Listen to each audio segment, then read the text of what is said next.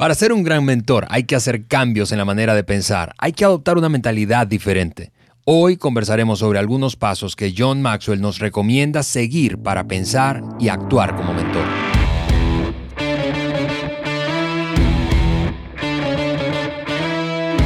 Hey amigos, están escuchando el podcast de liderazgo de John Maxwell por Juan Beriken. Yo soy Alejandro Mendoza y hoy continuamos con una serie que comenzamos exactamente hace una semana. Es la segunda parte de esta serie de tres. Em, y que hemos llamado el ABC del mentoreo, el ABC del mentoreo. Estamos hablando de esa relación que hay entre un mentor y el mentoreado. Aquí están ya en el estudio mis amigos, mi querido Juan, Juan Beriken y Roberto Bautista. Roberto, como tú eres quien nos visita y no estás todas las semanas con nosotros, con Juan y conmigo.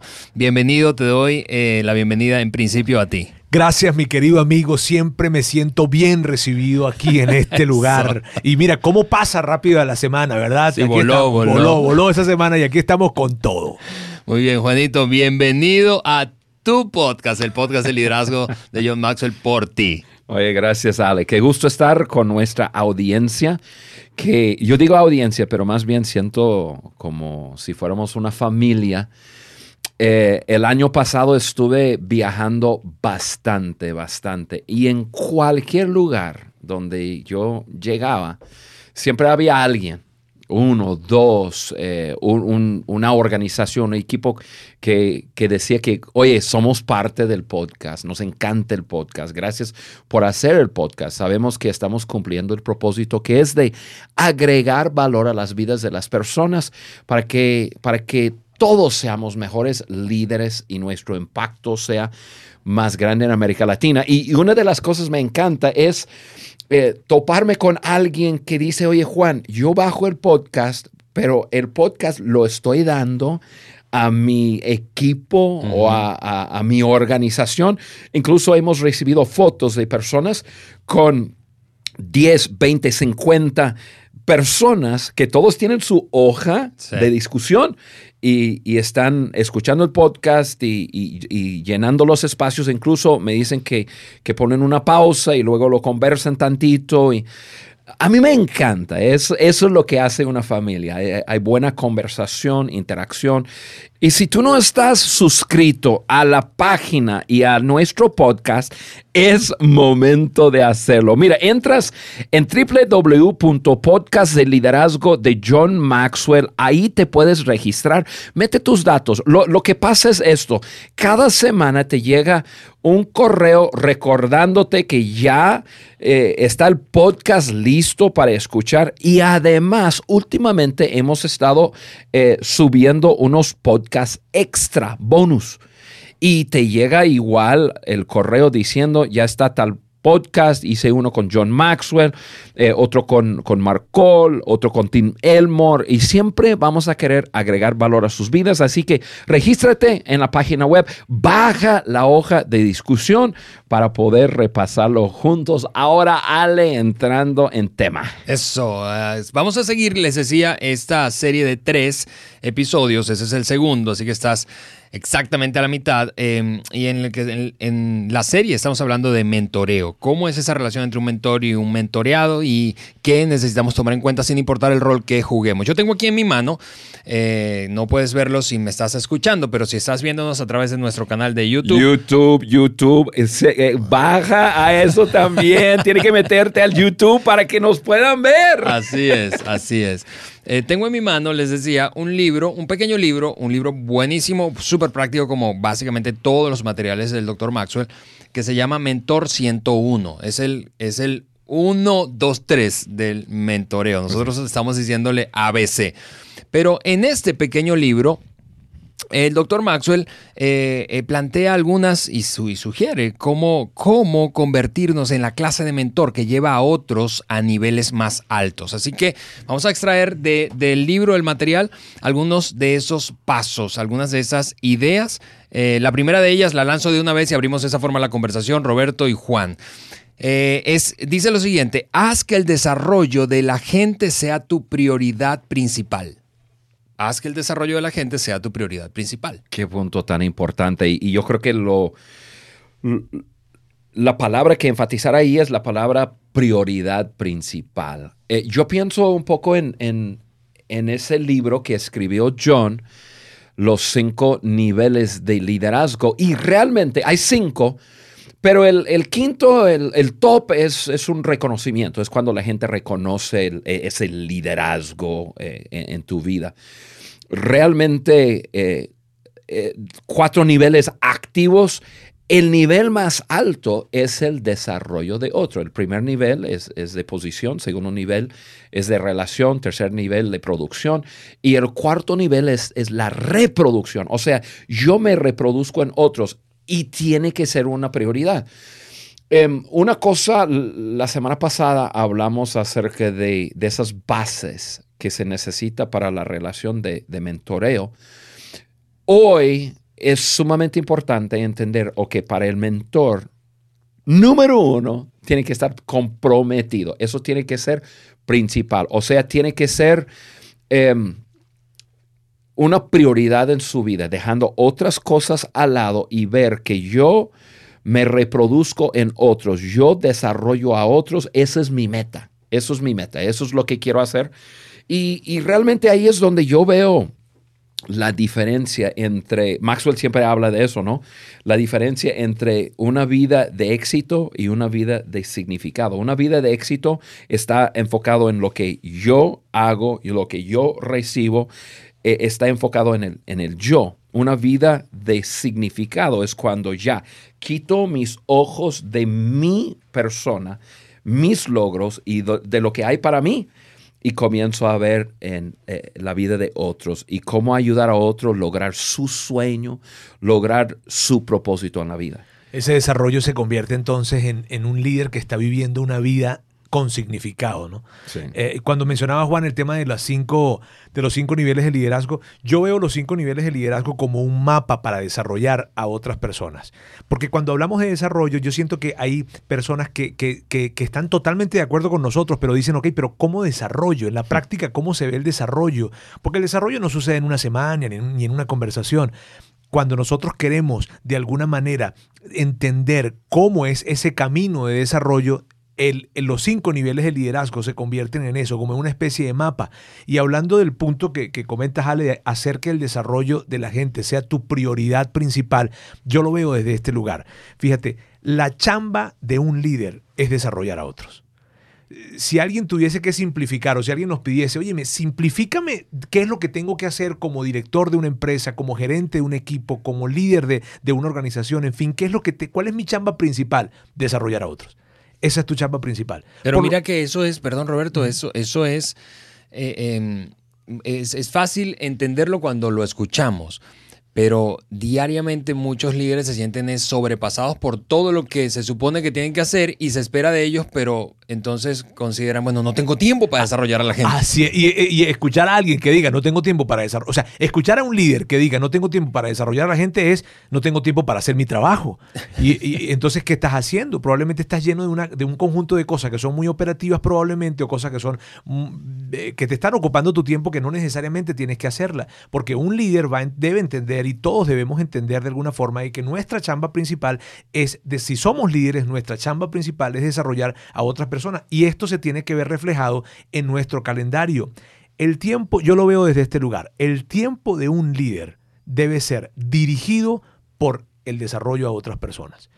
Tiene que verse en el calendario, tiene que verse en el día a día. Si yo como líder no estoy desarrollando a alguien, entonces no estoy haciendo realmente la chamba que un líder tiene que hacer o debe hacer. Sí, les, les decía yo que, que, tengo en mi mano el libro de, de, de, de, mentoreo de Maxwell y solo voy a leer una frase que, hablando de este punto que él escribe y es que eh, siempre es más fácil desechar a, a, las personas que desarrollarlas, dice, dice él. Siempre es más fácil desechar a las personas que desarrollarlas. Si no, él dice, si no, pregúntale a un abogado de divorcio, ¿no? bueno, sí es verdad. Es, es, es un ejemplo muy exacto. bueno. Y puede parecernos como, ah, what, sacado de contexto o exagerado, pero el punto es, aunque es más fácil, siempre cuesta más a largo plazo. no solamente preguntarle a un abogado, abogado de divorcio, preguntarle a un líder de una planta, a un líder de un, de un departamento. Es decir, perder gente o desecharla sencillamente porque es más fácil que desarrollarla, al final cuesta mucho más. Más reentrenamiento, sí. más dinero, más productividad, más. Sí, la desechamos simplemente porque es, el- es- es lo más fácil. Y porque entonces no, no lo hacemos una prioridad. El líder debe entender, tú no estás llamado a hacer un trabajo fácil. ¿verdad? Como líderes no nos llamaron a hacer trabajo fácil. nos si no, cualquiera fuera un buen líder. Exactamente. Oye, y yo me meto en el, en el pensamiento de una persona que eso suele a suceder. En la persona que está pensando, a ver, espérame, mi trabajo es desarrollar a otro. No, mi trabajo es buscar a personas que me ayudan a mí a cumplir mi propósito, que me ayudan a cumplir mi visión. Y muchas veces ya le coloca en un papel de estar esperando del otro en vez de desarrollar al otro.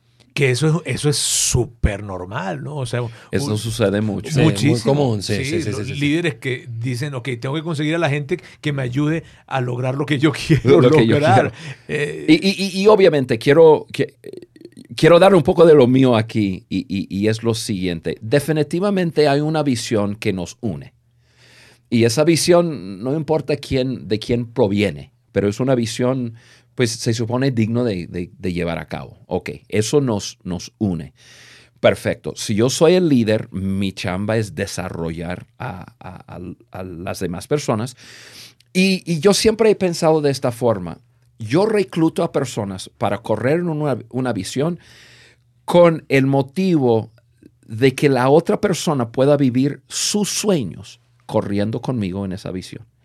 O sea, eh, que tú vas a poder vivir tus sueños más grandes mientras tú y yo estamos creciendo y estamos cumpliendo la visión. Y siempre, siempre eso lo tengo como que en mi, mi mente y lo repaso. Y, y- y muchas, veces lo, muchas veces lo repaso con ustedes. Y pienso, estoy ayudando a Roberto. Estamos trabajando en una visión juntos, en varias visiones juntos, ¿no? Y, pero siempre pienso, estoy ayudando a Roberto vivir el sueño de su vida. y es que Y, y- y lo mismo con Ale. Eh, Y yo veo esto, Juan, que cuando tú tienes como líder, ¿verdad? Que es lo que hemos vivido nosotros contigo. Cuando tú tienes como líder el compromiso de, de desarrollar a otros, probablemente esas personas a quienes estás desarrollando no saben cuáles son sus sueños. Y lo, lo más normal es que no saben cuáles son sus sueños. Pero como los estás desarrollando en ese proceso de desarrollo, ellos van a descubrir sus sueños. Ellos van a ver florecer sus sueños porque es el resultado del desarrollo de la inversión que tú estás haciendo en ellos. Si tú me dices a mí hace 15 años, tú soñabas hacer lo que hoy en día estás haciendo, no, fue producto de esa... de yo decirte, Roberto, esto es lo que vas a hacer. Exactamente, porque el liderazgo tiene que ser dictatorial. Definitivamente fue el resultado de ese desarrollo. Así Sí. es. Sí, así que de, de nuevo, re- re- re- eh, recogiendo nuestra conversación acerca de este primer punto, la cosa se trata de prioridades. Es decir, para poder mentorear, crecer en mis habilidades como mentor, necesito hacer de la gente mi prioridad principal, del desarrollo de la gente mi prioridad principal. Lo segundo que menciona Maxwell en, en este libro de mentoreo es ayudar incondicionalmente, ayudar a otros de manera incondicional. Y, y- y tenemos que poner eso en perspectiva. Recuérdense que estamos hablando eh, cómo tiene que pensar un, un mentor. Mm. Y el mentor tiene que pensar en que yo ayudo sin esperar nada a cambio. Eso tiene que ser el- motivo eh, y, y tiene que estar en, en su mente así en forma consciente. Eh, no estoy buscando algo para mí. Estoy desarrollando la otra persona para ayudarle a lograr su máximo potencial. Ahora, el, el otro lado de la moneda eh, eh, es esto. Al desarrollar a la persona, ¿recibirás algo? Ah, pues definitivamente. Sí. Pero, pero eso no puede ser el motivo. Y, y- y el mentor no puede estar buscando algo a cambio. El, eh, aquí estamos hoy. Yo estoy aquí con dos de mis hombres favoritos en, en- en la vida. eh, y, y yo veo que la inversión que yo hice hace 12, 15 años atrás, sin esperar nada a cambio, wow, cómo, cómo eso ha llegado a, a bendecir mi vida teniendo grandes amigos, increíbles líderes y, y- y- y estamos aquí hoy hablando de una relación de mentor eh, y, aprendiz y, colegas y ahora... Y la razón es porque, pues, sin buscar algo a cambio, comencé a sembrar en sus vidas y mentorearlos. Pero esas semillas siempre regresan. Hay, hay- hay muchas personas que me dicen, Juan, es que no, no encuentro líderes. Es que hace falta líderes, hace falta líderes. Y en mi mente, no siempre les digo, eh, a veces, de vez en cuando, si son gente de confianza, les digo, pero yo en mi mente digo, pues desarrollenlos. Están, están, están así bajo tu nariz, están en tu equipo de trabajo, están en tu organización o están cerca. Pero tienes que comenzar a vivir ese estilo de vida, de desarrollar a otras personas sin esperar nada a cambio, sin esperar nada, nada, nada.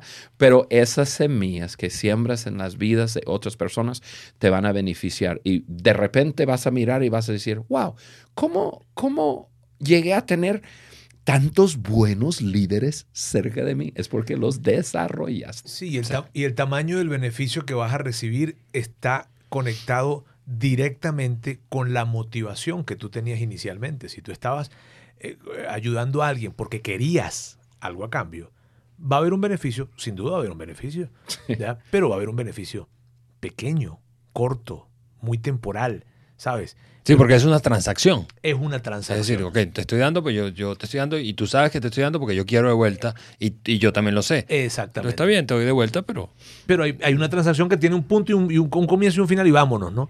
Pero cuando lo haces con ese, con ese deseo, con esa ayuda incondicional, eso que no estoy buscando recibir nada a cambio, eh, se convierte en un beneficio enorme, grandísimo para la vida de esa persona y para ti mismo. El tema con esto es que cuando tú y yo, como líderes, no ayudamos a las personas de una manera incondicional, terminamos manipulándoles.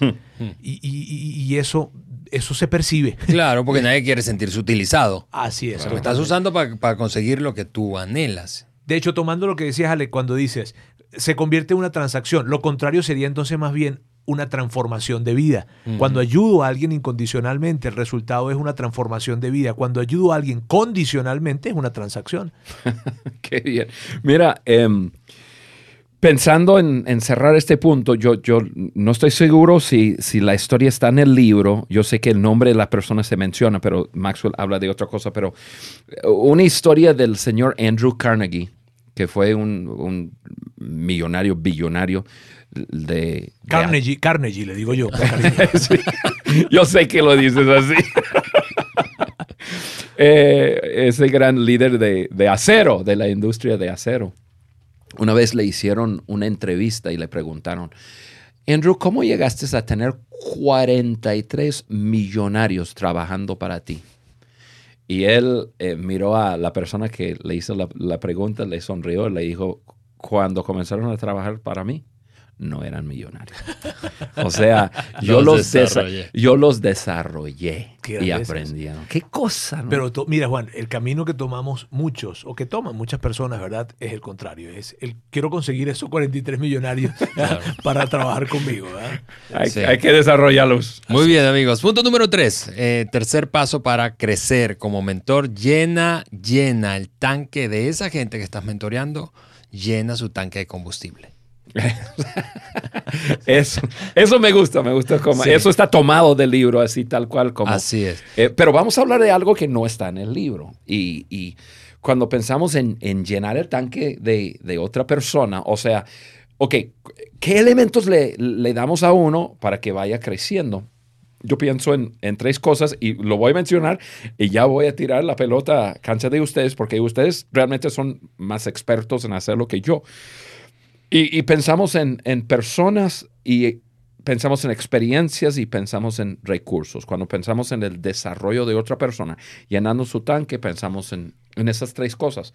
Y hablamos mucho de eso y, y, y bueno, ya les paso la pelota y, y háblanos un poco de ese track de crecimiento. Sí, Juan, a- a- solo un comentario breve antes de saltar a personas, experiencias y recursos. Y es que cuando mm, puede sonar pretencioso, ¿verdad? Que tú digas, yo voy, yo voy a llenar tu tanque, ¿ok? Eh, pero míralo desde otra perspectiva. Nos gusta, como lo dice un eh, líder eh, al que seguimos con frecuencia, se llama Andy Stanley. Él, él, habla de vaciar nuestra copa, no llenar la tuya. No, no tengo la pretensión de llenar tu copa, sino de vaciar la mía. Tengo la responsabilidad de vaciar mi vida en ti. Y si te estoy mentoreando, entonces yo soy responsable de abrir las manos y compartir contigo libre, libremente. Entonces, eh, piénsalo en esos términos, más que yo, tú vas a llenar al otro.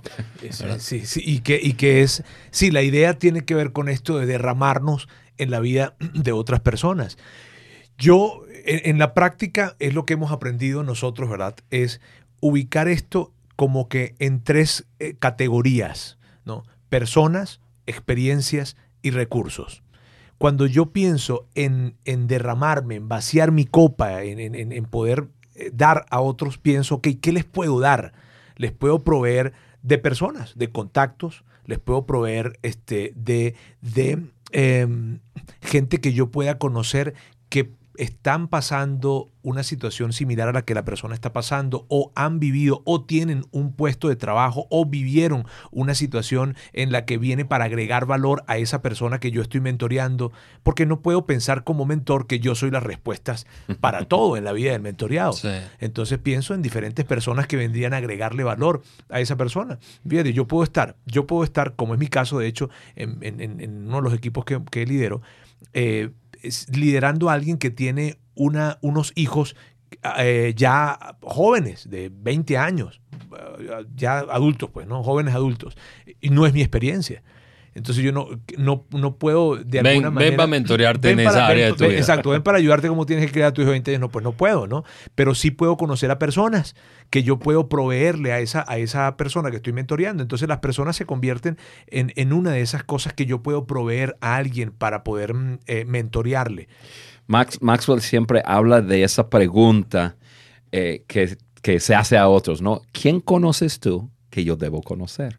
Y así es como él llegó a, a, tener a John Wooden, mm. uno de los coaches de básquetbol eh, colegial, el más conocido, el, quien más eh, juegos ha ganado, cómo llegó a tenerlo como, como su mentor. Hizo la pregunta, ¿a quién tú conoces que yo debo conocer? Y la persona, no me acuerdo su nombre, dijo, ¿sabes quién yo conozco? Yo conozco a John Wooden. Te lo voy a presentar.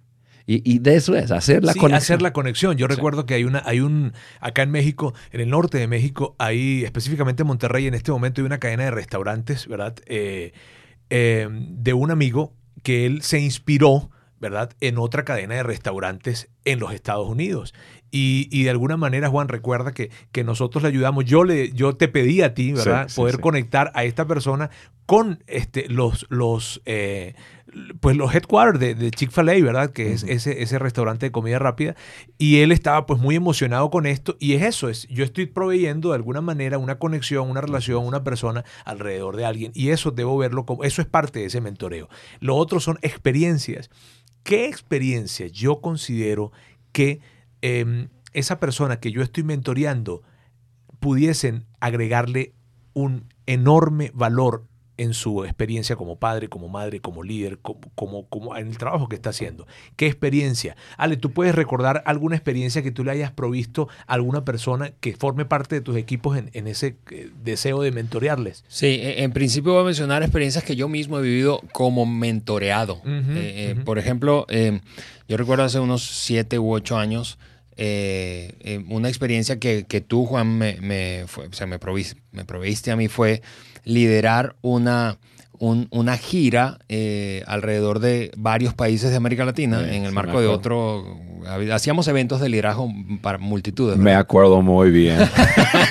ese, tono, ese tono irónico fue porque en uno de esos, uno de esos países, em, yo por eh, em, inexperiencia eh, hice perder a la organización una cantidad de dinero alta, em, alta y estábamos ahí Juan y yo y ustedes pueden imaginar la cara de felicidad de Juan cuando yo le dije, nos eh, estamos perdiendo dinero en este... En este pero, pero esa experiencia eh, eh, incluyó no solamente eso, sino en algún momento tomar yo el micrófono y estar frente a más de, en un evento de más de 4.000 personas en, en, Bolivia, Eh, esa, es- esa, es- esa experiencia definitivamente me estiró y esa experiencia no podía yo vivirla por mí mismo, mis propios medios. Es- y ese es el punto. Hablando de mentoreo, todos vamos a vivir experiencias en la vida sin, sin necesidad de un mentor, pero hablando de mentoreo, tú como mentor tienes la posibilidad de crear experiencias para tu gente que ellos por sí solos no pueden. Y, Y- que- y el ejemplo que acabas de dar es eh, se me hace súper padre porque como mentor tienes que, al proveer esa experiencia, tienes que darle la libertad a que falle. O sea, Debe haber margen, pues. Tiene que haber ese No, margen. no va a causar una hecatombe, un desastre, ¿verdad? Pero sí margen para el error. Así es, porque ese, error al final del día eh, o, ese, o ese, esa situación que se vivió, ¿verdad? Fracaso, error, como se quiera llamar, va a ser parte de su, de su aprendizaje y de su mentoreo. No, Sí. no vamos a poder crecer sin, sin esos episodios en nuestra vida. Correcto. En el caso de, de- de los equipos que he liderado, por ejemplo, recuerdo que eh, nos aventamos a hacer un, evento de liderazgo de talla global y, y enviamos a, yo envié a un par de personas a entrenarse en, en otro país respecto a precisamente cómo hacer el evento acá. Y estando de vuelta, eso, eso fue una combinación de experiencias y recursos, porque allá recibieron entrenamiento, pero estando de vuelta acá, lanzamos ese evento acá eh, con éxito en nuestra ciudad, pero fue una experiencia completamente nueva para esta persona. Mira, experiencia, hay tanta, de verdad que hay tantas experiencias. La, Mm. la experiencia tiene que ver con exposición también. Este, eh, de repente tú, tú como líder estás dirigiendo eh, o sabes que vas a tener una junta, una junta que es importante, una junta estratégica probablemente, en donde sabes que ese tipo de juntas siempre se, se, se convierten en algo muy, muy enriquecedor, ¿verdad? Y entonces piensas en alguien de tu equipo, en invitarlo a que se siente allí en esa mesa y proveerle la experiencia de que esté sentado en una mesa que muy probablemente no estaría sentado en esa Correcto. mesa. ¿Cómo ha sido el caso de nosotros, Juan? Tú, en mi caso, pues en muchas ocasiones me has colocado en la misma mesa del doctor Maxwell en algunos momentos en donde pues yo he estado ahí like a fly on the wall, ¿verdad? este, eh, pero estoy aprendiendo y por mí mismo yo no... ¿Eso fue mosca o papa? Mírame. eh, ¿Fry o fry? el- la, la- la clase de inglés eh, la, la vamos a manejar En luego, otro ¿no? episodio, en otro episodio. Pero el asunto aquí definitivamente tiene que ver con que, con que yo no hubiese podido tener esa experiencia o acceso a esa experiencia por mí mismo, ¿no? Sí, y, y como un mentor, a mí, no, no, no saben ustedes cómo me llena de alegría y, y me llena de satisfacción cuando puedo lograr eso. Yo quisiera llevar todos conmigo en todo momento y proveerles una experiencia cada día. No es posible, pero me encanta poder proveer Sí. a otros con experiencias. Así que, Roberto, eh, vamos a cerrar este tercer punto con la ter- el tercer elemento de personas, experiencias y recursos. Y Hablemos de recursos. Recursos, recursos tiene que ver con eso que tú tienes a la mano para proveerle a ese mentoreado. Puede ser literatura, puede ser un podcast como este, puede ser... mm, Debe ser un de- debe- como este. bueno, sí, este, o sea, esto lo doy por, por, por sentado, ¿no? Obvio, pues, ¿no? Este, eh, proveerle, por ejemplo, eh, una de las cosas que nosotros hacemos con nuestros equipos es enviarles un, un artículo de liderazgo, Oh, ¿verdad? sí. Este, léanlo, vamos a leerlo juntos y vamos a conversarlo. Ese es un recurso, Sí, ¿verdad? agrega mucho valor. Sí, el es. punto, el punto con este eh, eh, eh, asunto de las experiencias, las personas y los recursos es que como mentor, si estás en el rol de mentor, tú tienes acceso a personas, a experiencias y a recursos que probablemente tus mentoreados o aprendices no tienen. Y, y- y eso es una palanca para beneficiarles. Así que eso habla de llenar su, su combustible nuevamente. Totalmente. Y de hecho, no hacerlo, no hacerlo es habla, habla mal de nosotros como líderes. Sí. O sea, no, no, no, no entregar estas personas, esas conexiones, esas experiencias, esos recursos a las personas que estamos mentoreando, está hablando de nosotros, está hablando probablemente de nuestras inseguridades, está hablando probablemente de nuestro egocentrismo, está hablando probablemente de nuestro control, en Mm. fin. Entonces, aguas. Bien, bien. Últimos eh, eh, dos puntos o recomendaciones del doctor Maxwell para crecer como mentores están, y cuando digo últimos dos es porque están muy combinados, están muy relacionados. Sí. El cuarto eh, eh, dice lo siguiente, déjalos volar contigo por un tiempo. Pero mira, mira eso, déjalos volar contigo por un tiempo. A mí me encanta este punto. Mira, la semana que entra hablaremos mucho más a detalle de este punto, pero para hoy lo dejamos en que el mentor necesita dejar a su aprendiz volar el avión por un rato. O sea, eh, van juntos, ¿no? Ah, hemos hablado en podcast atrás de proximidad y, y que estamos juntos en la vida y qué sé yo, y, y hay ese mentoreo. Llega un momento en que el, el, entre comillas, el piloto ya suelta el timón tantito al, al- al copiloto o se cambia de lugar. Y, y- y eso es lo que está hablando Maxwell ahí. Yo vuelo mucho, demasiado. Y, y suele suceder, tú sabes, cuando entras en un avión, em, todo el mundo tiene rayas en su, en, su, en su hombro, ¿no? Ahí. Una raya es la persona que está atendiendo a, a la- los pasajeros. Dos rayas es su superior, que está al cargo de cualquier momento de emergencia, igual atendiendo a la gente. Tres rayas es el copiloto y cuatro rayas es, es- es el piloto. Y tú que tienes cinco rayas. Y yo sí. Qué buena idea voy a conseguirme un saco y me ha pasado que yo entro y yo siempre miro a la gente y, y cuántas rayas tiene, ¿no? Entre más grande me pongo, como que más jóvenes se ven los pilotos. Yo digo, Dios mío, esos son como, mis hijos que están volando este avión. Pero bueno, pero ha pasado que estamos por despegar y el piloto llega y dice, hola, mi nombre es fulano de tal, yo soy el piloto y tengo el gusto de tener el copiloto a mi lado que se llama fulano de tal. Eh, en este vuelo, fulano de tal nos va a volar, vamos a decir que estoy en un vuelo de Houston a Monterrey. Vivo en Saltillo y este, llego a, la ciudad de Monterrey mucho. Y, vamos a suponer que el piloto eh, dice eso.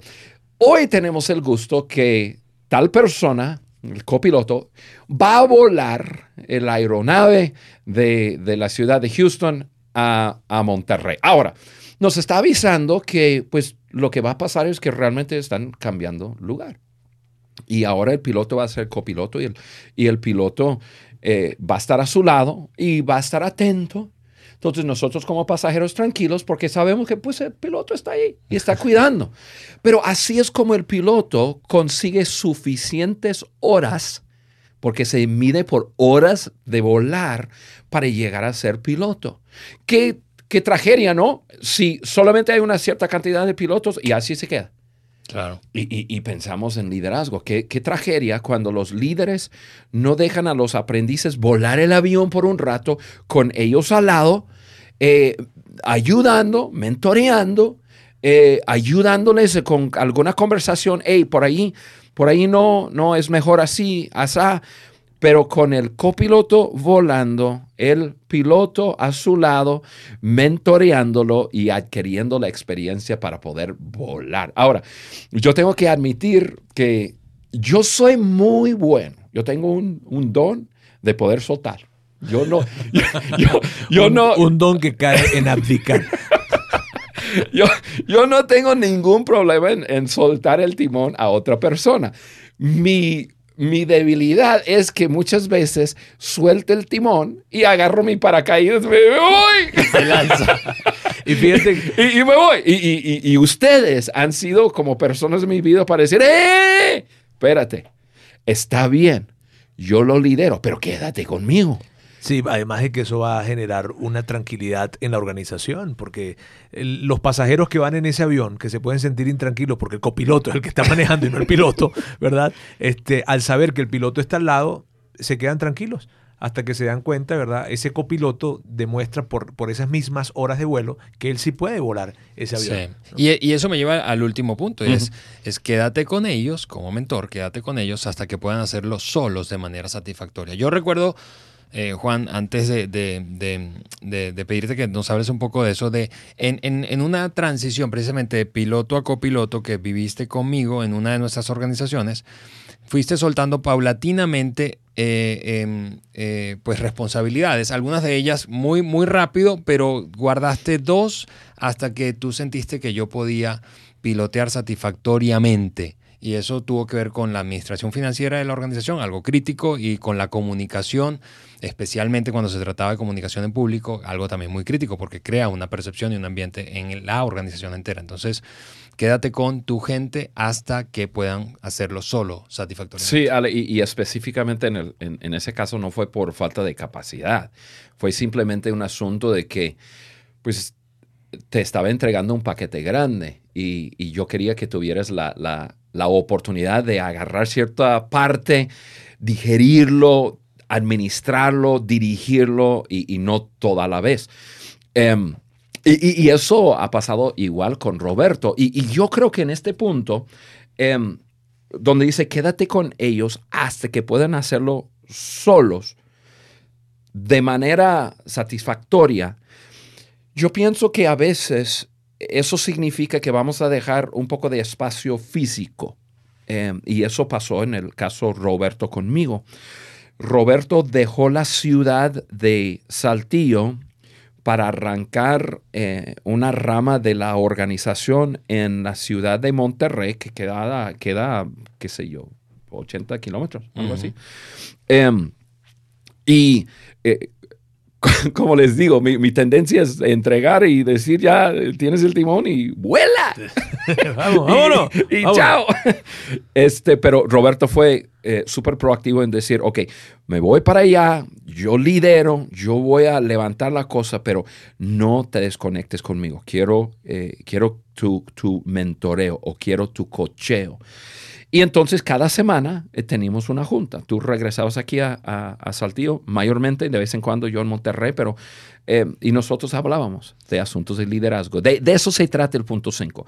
Está bien, ya, ya deja que el líder lidere eh, fuera de tu sombra, o sea, ya crea algo de distancia, deja que, que, que vaya liderando, pero no te desconectes, estés suficientemente cerca como para, ahora sí, está volando el avión, tú no estás en el avión, pero tú tienes tu celular en la mano y te puede marcar en cualquier momento. es así como que mantente, mantente suficientemente cerca como para ayudarle a ver lo que él no está viendo y que tú has visto por tu experiencia, pero suficientemente lejos como para dejarlo que él lleve ese timón.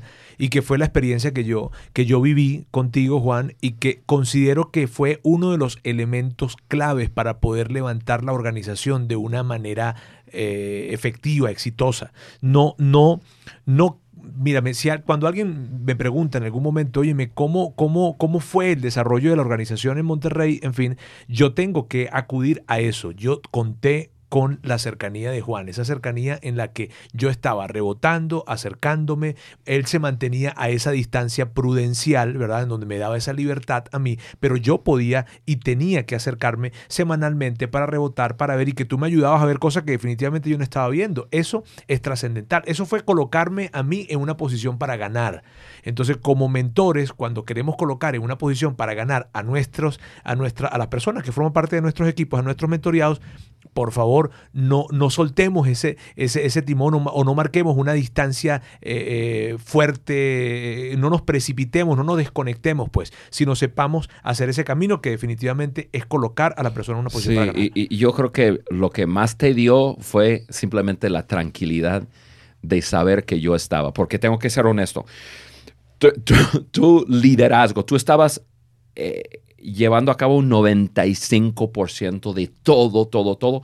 Y quizás yo aporté para un 5% de, de cosas que necesitabas un poco de retroalimentación, pero la tranquilidad de, de poder llamarme o acercarte a mí y nosotros hablamos de, de, caso. Yo creo que eso fue el, factor más que mi gran sabiduría. Pero es que, mira, tú dices, tú dices mi aporte fue un 5%, dices tú. Pero es que en la, en la realidad el aporte de un líder siempre será el 5%. Solo que es ese 5%, mm. ¿verdad? Porque si tú como líder estás involucrado en la operación de algo más de ese 5% hay algo que, hay que ajustar en el equipo. Entonces, ese 5% que tú entregabas era el 5% que hacía posible el otro 95%. Y eso como líderes es lo que tenemos que Oye, súper bien. Yo, yo creo que esos puntos, seguramente si tú nos estás escuchando, estás pensando como un mentor en este momento, recalcando esos cinco puntos, a eso te hace pensar como un, un mentor. Y pues nada, este, mírame, para no seguir hoy, aquí podemos seguir todo, todo el día. Y, a mí me encanta, me encanta.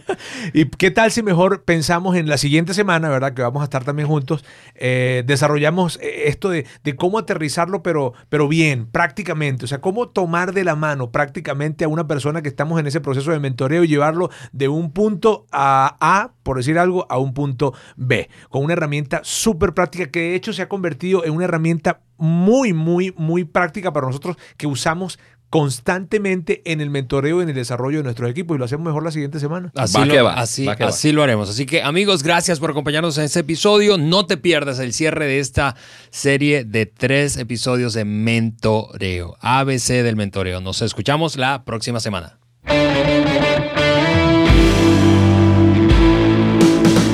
Estás escuchando el podcast de liderazgo de John Maxwell por Juan Beriken. Si este contenido te pareció útil y relevante, envíaselo a tus amigos, compañeros de trabajo y hasta tu jefe. Y por supuesto, déjanos un like y comentarios en cualquiera de las plataformas en donde nos escuches. Apple Podcast, Google Podcast o Spotify. Juntos seguimos añadiendo valor a líderes que añaden valor a otros.